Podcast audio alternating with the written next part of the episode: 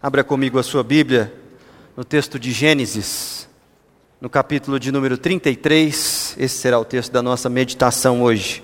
A princípio eu vou ler só até o versículo 10, mas nós vamos meditar na primeira parte, na primeira metade desse capítulo.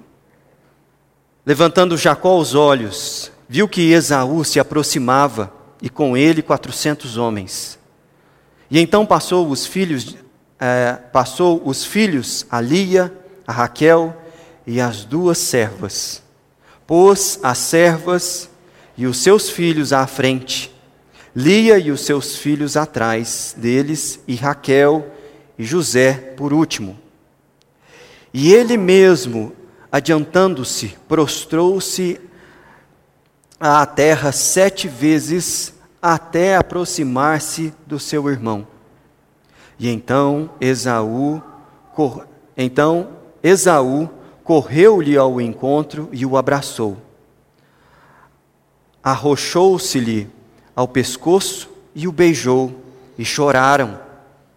Daí, levantando os olhos, viu as mulheres e os meninos e disse: Quem são estes contigo? Respondeu-lhe Jacó: Os filhos com que Deus agraciou teu servo.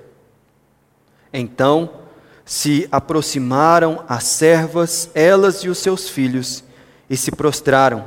Chegaram também Lia e os seus filhos, e se prostraram. Por último, chegaram José e Raquel, e se prostraram. Perguntou Esaú: Qual é o teu propósito com todos esses bandos que encontrei? Respondeu Jacó: Para lograr mercê na presença do meu senhor. E então disse Esaú: Eu tenho muitos bens, meu irmão, guarda o que tens. Mas Jacó insistiu: Não recuses, se logrei mercê diante de ti.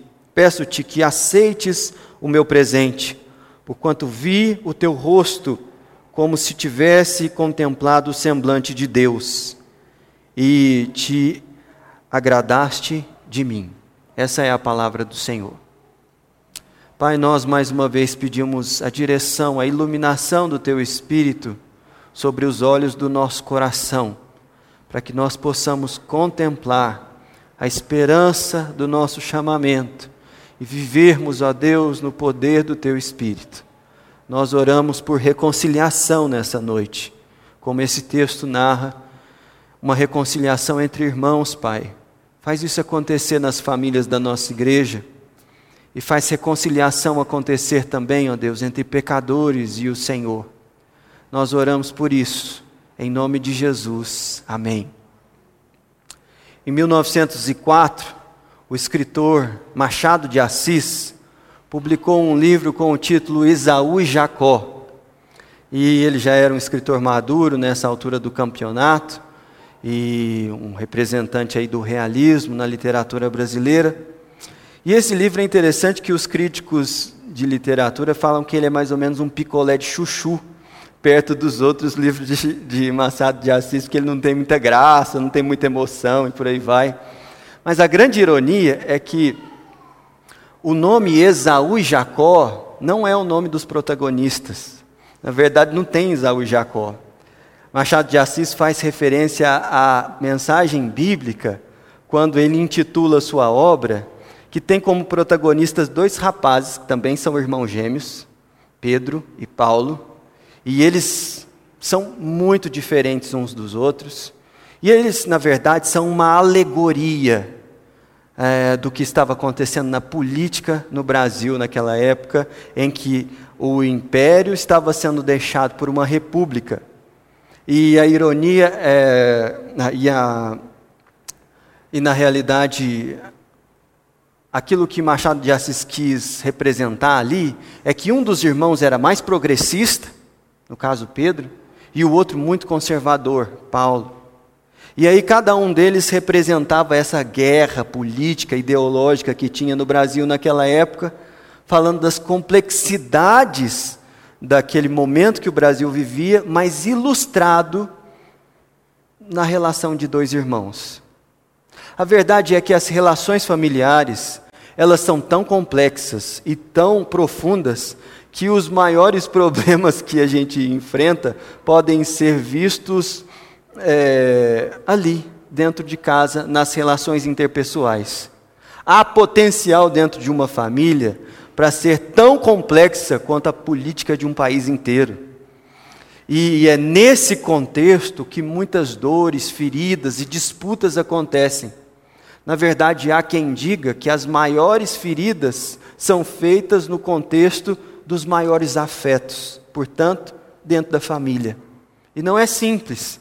Eu conheço a família de muitos irmãos aqui e a gente já conversou vastamente sobre dores e situações muito difíceis que todos nós enfrentamos na família. E não tem família perfeita, não, viu?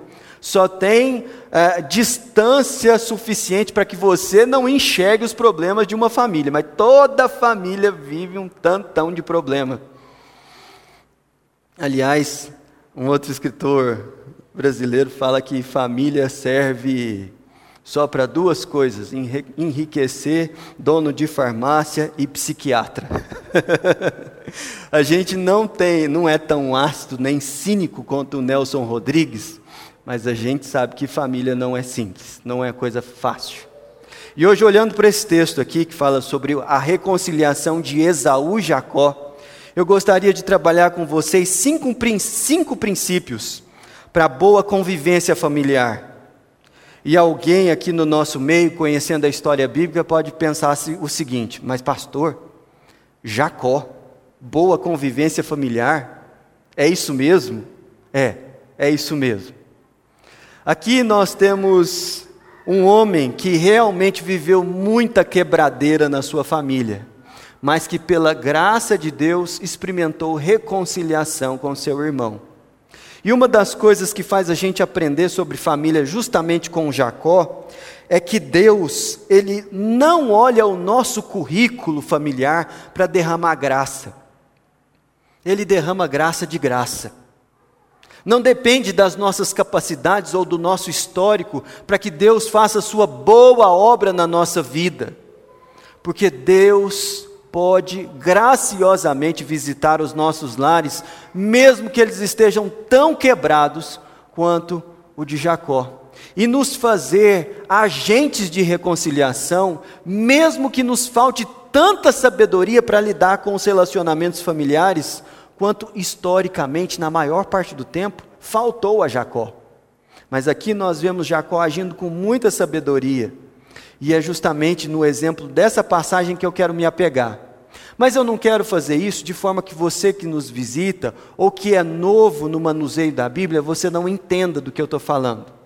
Jacó é um dos patriarcas do povo de Israel, e a história dele começa a ser contada no capítulo 25 de Gênesis. Vira as páginas da sua Bíblia se você tem oportunidade aí acesso a ela.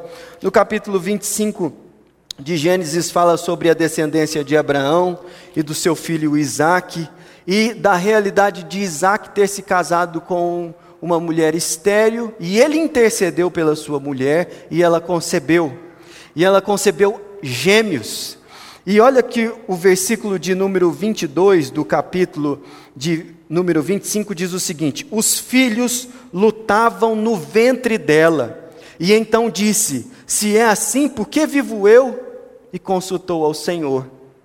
A Rebeca passou uma situação muito difícil na sua gravidez, porque desde o ventre os meninos já brigavam. E não brigavam pouca coisa não, porque ela pensou que ela fosse morrer com aquele fight que estava acontecendo dentro do ventre dela. E Deus revelou a ela que tudo ficaria bem, as crianças nasceriam, mas estavam ali no seu ventre duas nações, e que as coisas iriam ficar bem complexas dali adiante. E ficaram mesmo. Quando você percebe na infância mesmo, narrada aqui em Gênesis, havia uma predileção de, de, de Rebeca por Jacó, o mais novo, e do pai dele, de Isaac, pelo mais velho, o Esaú. E essa predileção gerou uma tensão muito grande entre os meninos. E Esaú era um rapaz muito impulsivo, Jacó muito esperto. Várias situações aconteceram ali entre os dois.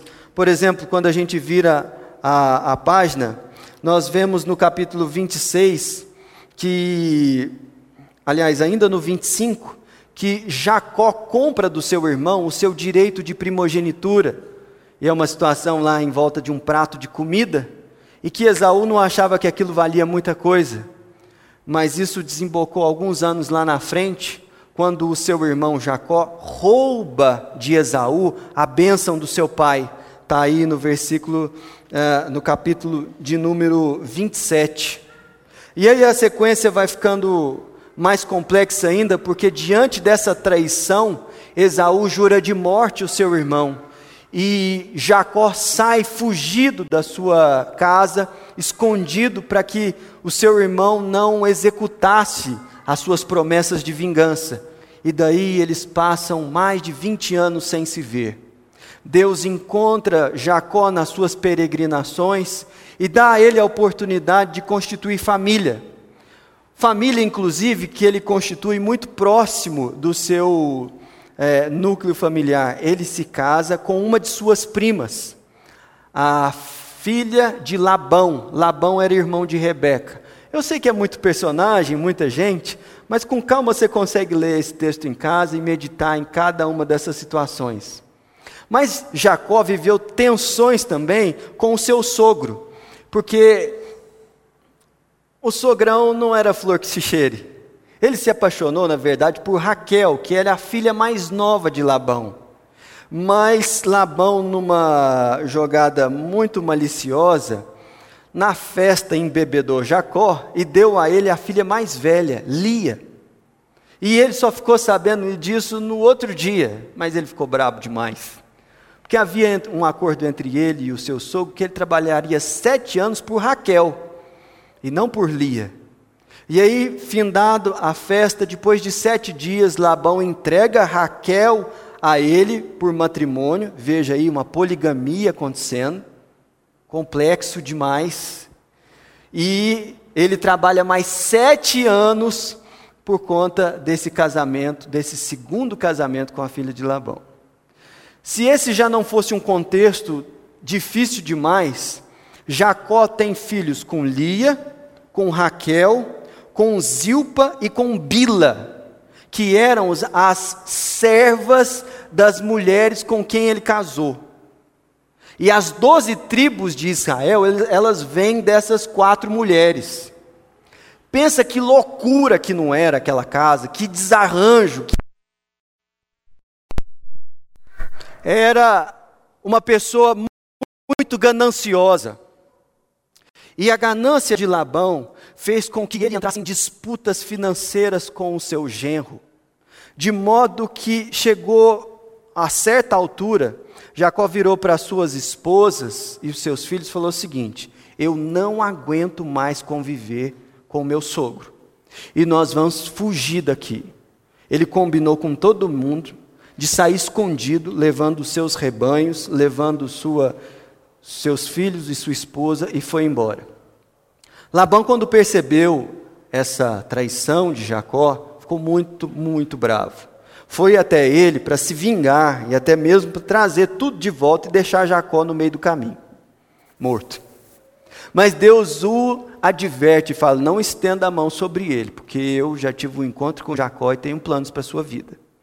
E ali eles fazem uma aliança, eu já estou no capítulo uh, de número 30 de Gênesis. E Jacó vai para onde? Vai para a terra, para sua terra natal. Só que quem está lá esperando ele? Esaú. E Esaú está esperando ele, e Jacó não tem a mínima ideia do que aconteceu com Esaú. E esse reencontro prometia muitas tensões, e foi justamente nesse reencontro que Deus ministrou muita graça e sabedoria sobre Jacó. E ele agiu de uma forma tão bela que nós podemos aprender com ele sobre alguns princípios para nos ajudar a lidar com a nossa família, sobretudo com a família estendida, aquela que se relaciona com você, mas não mora na sua casa. Tá bom? Primeira coisa que nós vemos nesse texto é que Jacó toma a dianteira e se relaciona diretamente com o seu irmão. Veja aqui no versículo 1: Levantou Jacó os olhos e viu que Esaú se aproximava, e com ele quatrocentos homens. Agora você pensa o frio na barriga de Jacó. Que o irmão dele estava vindo na direção dele com quatrocentos homens. Isso era um exército. Na cabeça de Jacó, ele tinha plena compreensão de que ele seria arrasado ali. E então passou os filhos, a Lia, a Raquel e as duas servas, pôs as servas e os seus filhos na frente, Lia e os seus filhos atrás deles, e Raquel e José por último. E a gente acha que ele mandou o cortejo na frente, certo? Na verdade, ele mandou os bens na frente, porque o versículo 3 esclarece o seguinte: E ele mesmo, adiantando-se, prostrou-se à terra sete vezes até aproximar-se de seu irmão. Então, Jacó, ele precede a família e vai após os presentes que ele enviou.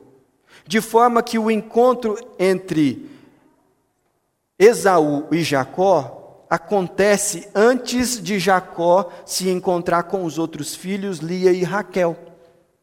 Por que isso? Porque Jacó queria chegar primeiro ali e conversar com Esaú por precaução, porque se o Esaú de fato o matasse, haveria tempo de seus filhos e esposas fugirem.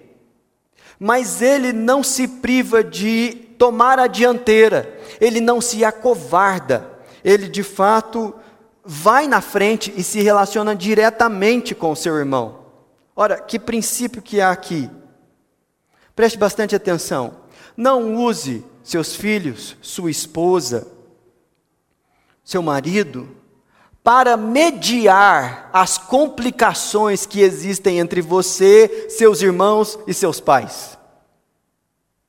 Eu vejo muitas crises familiares acontecerem porque o homem, ele coloca entre ele e sua mãe, a esposa, e começa a deixar para a esposa administrar a mãe dele. Não vai dar certo.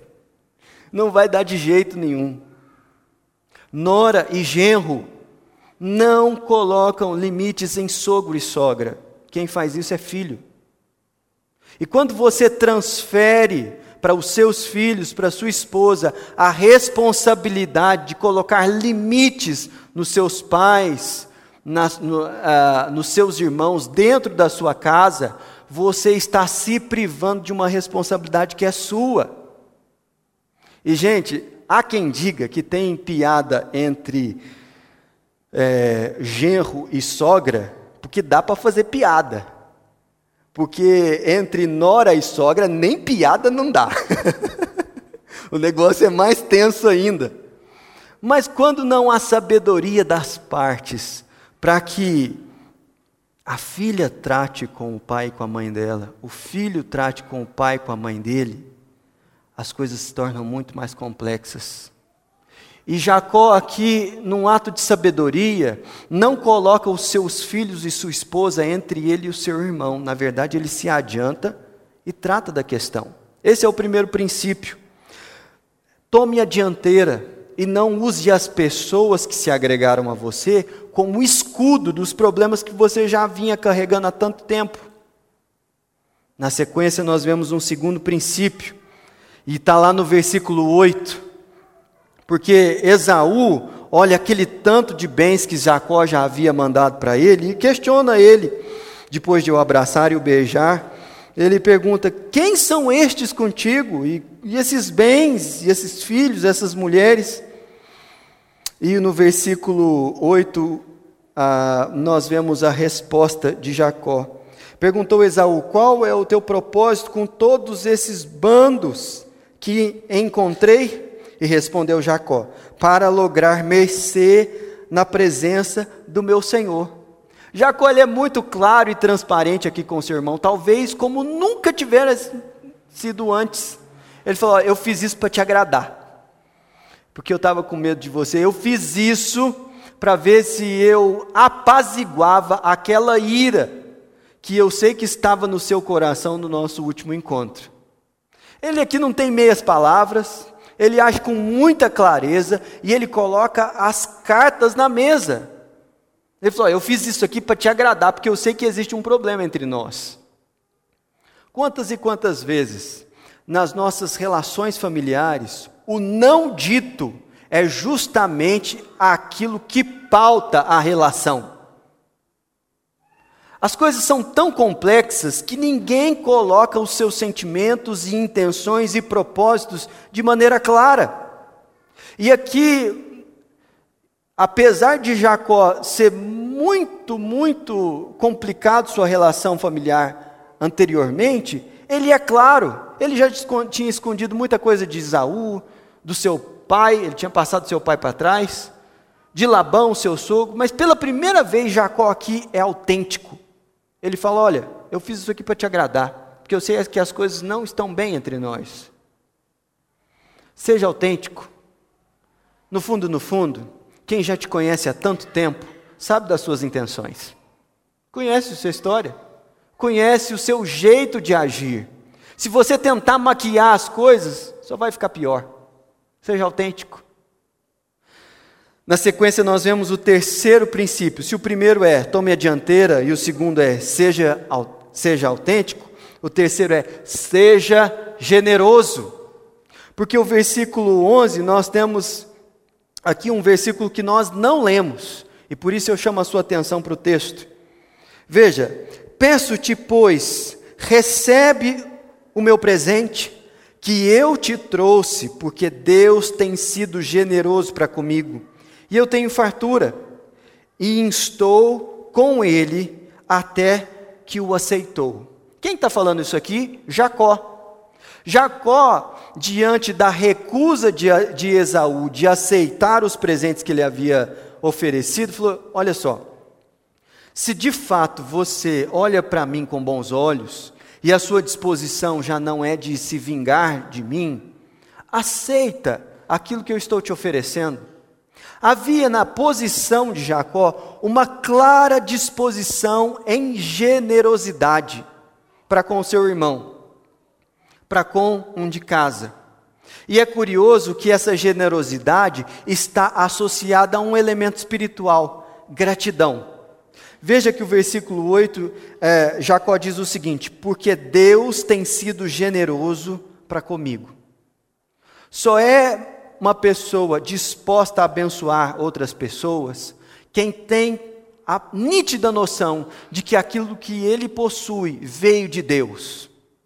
E às vezes, entre relação, entre as relações de irmãos, as relações familiares, há tanta mesquinharia, há tantas disputas, Há tanta falta de generosidade que a relação vai encruando.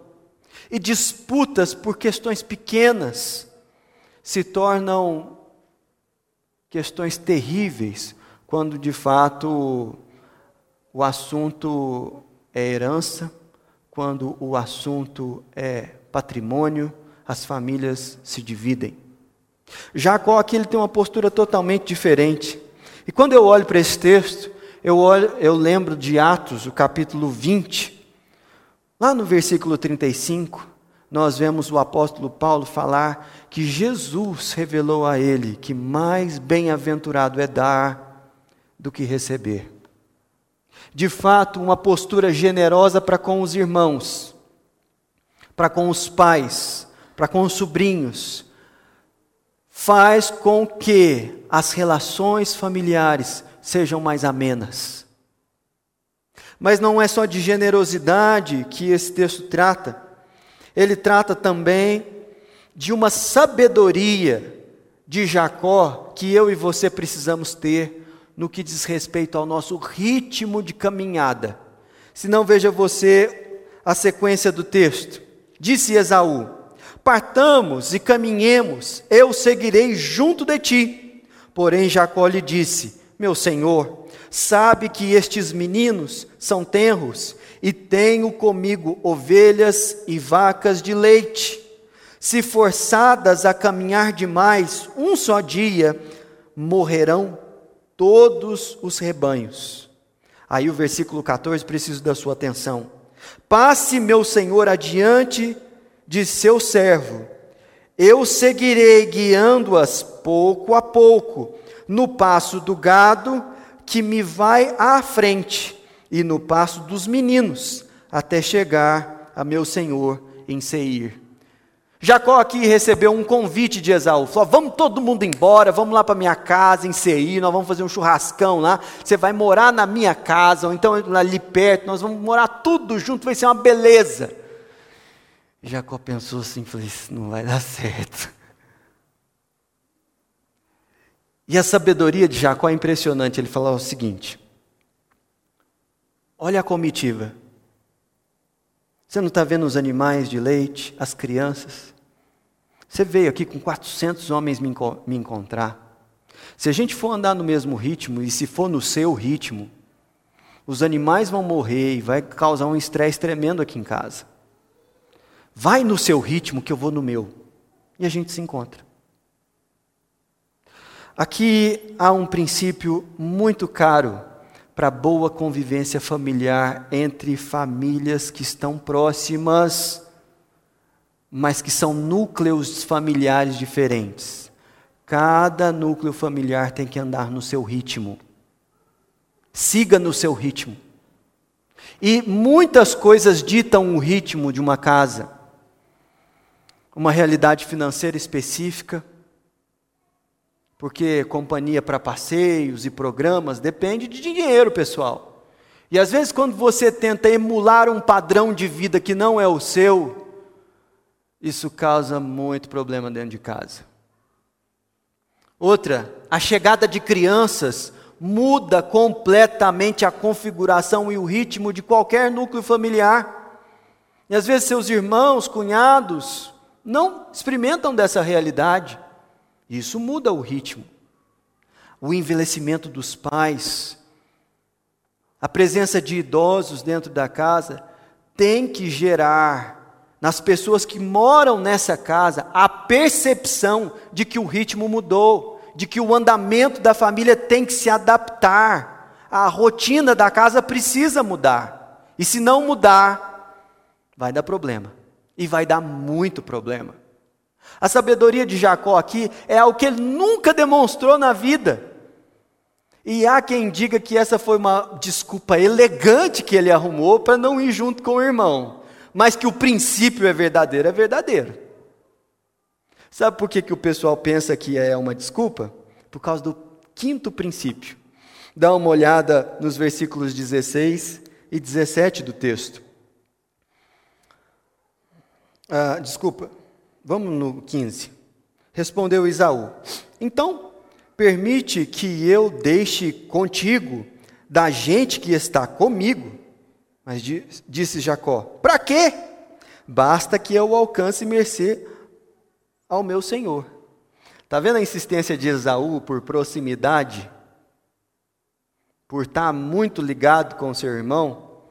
Versículo 16: Assim voltou Esaú aquele dia a Seir, pelo caminho por onde viera. Ao detalhe do texto, versículo 17: E Jacó partiu para Seir não, Sucote. Ele foi para outro lugar. Seir, de onde eles estavam, ficava ao norte, e Sucote ao sul. Ele foi na outra direção.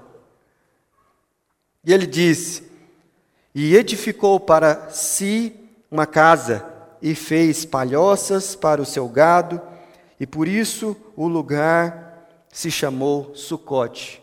Jacó não fica ali, ele vai para Siquém na sequência, mas o princípio é o seguinte: encontre a distância segura para viver com seus familiares. Há uma distância segura para que os conflitos não sejam multiplicados por uma proximidade desnecessária. E eu não estou falando que você tem que ir embora, largar todo mundo, ficar distante. Não, não, não, não, não. É que, familiarmente falando, nós precisamos encontrar a distância adequada para conviver em paz. Não foi isso que Abraão fez com Ló? Aqui, Jacó está repetindo o mesmo princípio. E ele está se distanciando do seu, do seu irmão de propósito, justamente porque ele entendeu que devia haver uma distância segura para que os problemas que ele teve com Labão não se repetissem com seu irmão. Cinco princípios: tome a dianteira, seja autêntico, seja generoso, siga no seu ritmo e encontre a distância segura para conviver com a sua família estendida. Mas se a gente, é, se a nossa conversa terminasse aqui, ela não chegaria no ponto mais importante desse texto, que está no capítulo, no versículo 10. Se não, veja comigo o versículo 10. Mas Jacó insistiu: Não recuses, se logrei mercê diante de ti. Peço-te que aceites o meu presente, porquanto vi o teu rosto, como se tivesse contemplado o semblante de Deus, e te agradaste de mim. Jacó teve uma experiência espiritual ao se reconciliar com seu irmão, porque aquilo de fato era algo muito sério para ele. Mas a impressão que ele teve é que ele estava diante do próprio Deus. Porque ele teve uma experiência com Deus antes desse episódio aqui, que a gente pode até conversar sobre ela no outro dia. Quando em Peniel ele luta contra Deus. Mas ele de fato teve um encontro com o Senhor. E quando ele se reconcilia com o seu irmão, ele fala assim: Eu tive a impressão de que eu vivi a mesma realidade com você de que quando eu estava diante do próprio Deus. Jacó aqui está fazendo, sem saber completamente, menção a uma realidade que eu e você também vamos enfrentar um dia. Um dia nós vamos ter que nos reconciliar com o nosso irmão mais velho. E alguém aqui que é o mais velho pode estar pensando, mas eu sou o mais velho. Como assim mais velho? A Bíblia diz que Deus tem um único filho, o unigênito filho, e que nós fomos enxertados na família de Deus por adoção, por causa desse filho, Jesus Cristo. Só que os nossos pecados e a nossa história ofendem profundamente o pai e o filho. E essa realidade, um dia, tem um acerto de contas, um reencontro. E crendo você ou não, esse dia vai chegar para você. Um dia você estará diante desse irmão mais velho, seu e meu, que nós temos em comum porque ele é o filho de Deus. E ele vai olhar bem para você nos seus olhos. E com todo aquele poder e glória dele, você vai ter a impressão de que ele vem contra você para te esmagar com seus muito mais de 400 anjos. E naquele dia, você terá que ter uma conversa muito séria com Jesus. A boa notícia é que ele trouxe você aqui nessa noite para que você se reconciliasse com ele antes desse encontro. Porque, na verdade, por causa dos nossos pecados e das nossas muitas culpas, às vezes a gente tem a impressão de que Deus não nos quer bem. Pelo contrário, que Ele quer acabar conosco. Da mesma maneira que Jacó pensava sobre o seu irmão Esaú. Mas olha que interessante, o texto diz que ele olhou e ficou muito surpreso, porque o seu irmão o tratou com graça o acolheu, o perdoou e ele foi bem-vindo. Jesus Cristo é muito melhor que Esaú, muito mais generoso que Esaú. E o Pai do nosso Senhor Jesus Cristo fez muito mais por você do que simplesmente te abençoar. Ele enviou Jesus Cristo para morrer por mim e por você, para que houvesse reconciliação. E é justamente por isso que nós lemos aquele texto do começo do culto. Abra comigo novamente em 2 Coríntios, o capítulo de número 5, e eu vou encerrar nossa reflexão justamente com esse texto. O versículo 18 diz o seguinte: Ora, 2 Coríntios 5,18: Tudo provém de Deus, que nos reconciliou consigo mesmo por meio de Cristo e nos deu o ministério da reconciliação, a saber que Deus estava em Cristo, reconciliando consigo o mundo, não imputando aos homens as suas transgressões, e nos confiou a palavra da reconciliação, de sorte que somos embaixadores em nome de Cristo como se Deus exortasse por nosso intermédio, em nome de Cristo, pois rogamos que vos reconcilieis com Deus. Eu sei que a sua casa pode estar muito tensa e as coisas podem estar muito sérias. Mas Deus trouxe você aqui por algo muito mais sério do que as questões familiares da sua casa.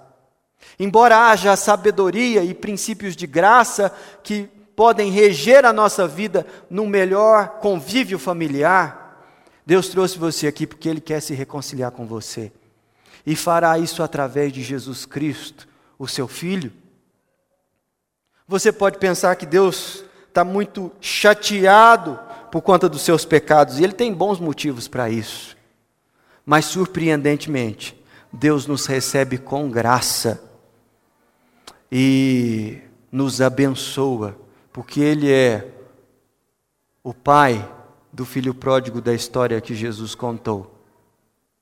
Nós temos um irmão mais velho muito melhor do que o irmão daquela história. Nós temos Jesus Cristo. Feche os seus olhos, vamos orar. Você veio aqui para isso? Eu quero interceder por você que está vivendo crises familiares e precisa de sabedoria para lidar com questões tão antigas que estão ferindo o seu coração. Se esse é o caso, levanta uma das suas mãos. Eu quero orar por você, pela sua família. Oh Deus, abençoa no nome de Jesus, derrama da tua graça e que haja reconciliação, ó Deus, entre essas pessoas e seus familiares. Dá sabedoria, Pai. Enche de graça, para que eles, ó Deus, pela tua unção, tomem a dianteira em serem, ó Deus, proativos em trabalhar pela reconciliação. Dá eles autenticidade, dá eles generosidade, ó Deus, para com seus familiares. Guia eles, ó Deus, num ritmo que seja abençoador para o seu lar e que eles encontrem Deus à distância segura para continuar convivendo com seus familiares. Eu quero orar por você também que quer se reconciliar com Deus, que sabe que há questões entre você e Deus que precisam ser resolvidas. Deus trouxe você aqui para esse momento Aí onde você está, levante sua mão, quero interceder pela sua vida. Você quer se reconciliar com Deus? Amém. Deus te abençoe. Deus abençoe você. Deus abençoe a sua vida. Senhor, nós já intercedemos e novamente clamamos que essa seja uma noite de festa no céu, onde isso que acabamos de cantar aconteça, Deus, aqui e onde o Senhor levar essa transmissão arrependimento e fé. Arrependimento pelos nossos pecados, pela nossa condição, pela realidade da miséria das nossas escolhas, pelos nossos motivos mesquinhos, pela dinâmica do nosso coração que trabalha no espírito egoísta, demoníaco. Pai, no nome de Jesus, reconhecemos que todos nós aqui pecamos e fomos separados da tua glória mas que há em Jesus Cristo graça e reconciliação, para que diante do Senhor nós caminhemos em novidade de vida, porque o Senhor abriu um novo e vivo caminho para que possamos, ó Senhor, com alegria viver no espírito da reconciliação. Por isso, Pai, ministra pelo teu Espírito Santo arrependimento, fé no Evangelho de Jesus Cristo e uma unção, ó Deus, maravilhosa, para que nós sejamos habitação do Teu Espírito, a partir desse gesto, ó Deus, de entrega ao Senhor. Pai, nós clamamos assim e te pedimos que a graça do Senhor Jesus Cristo, o amor de Deus o Pai, a comunhão e a consolação do Espírito Santo de Deus sejam sobre nós e sobre toda a família da fé até aquele dia que nos encontraremos com o Senhor e o veremos face a face, e veremos, ó Deus, em Jesus Cristo, o nosso irmão mais velho, a face de Deus, em nome de Jesus. Amém.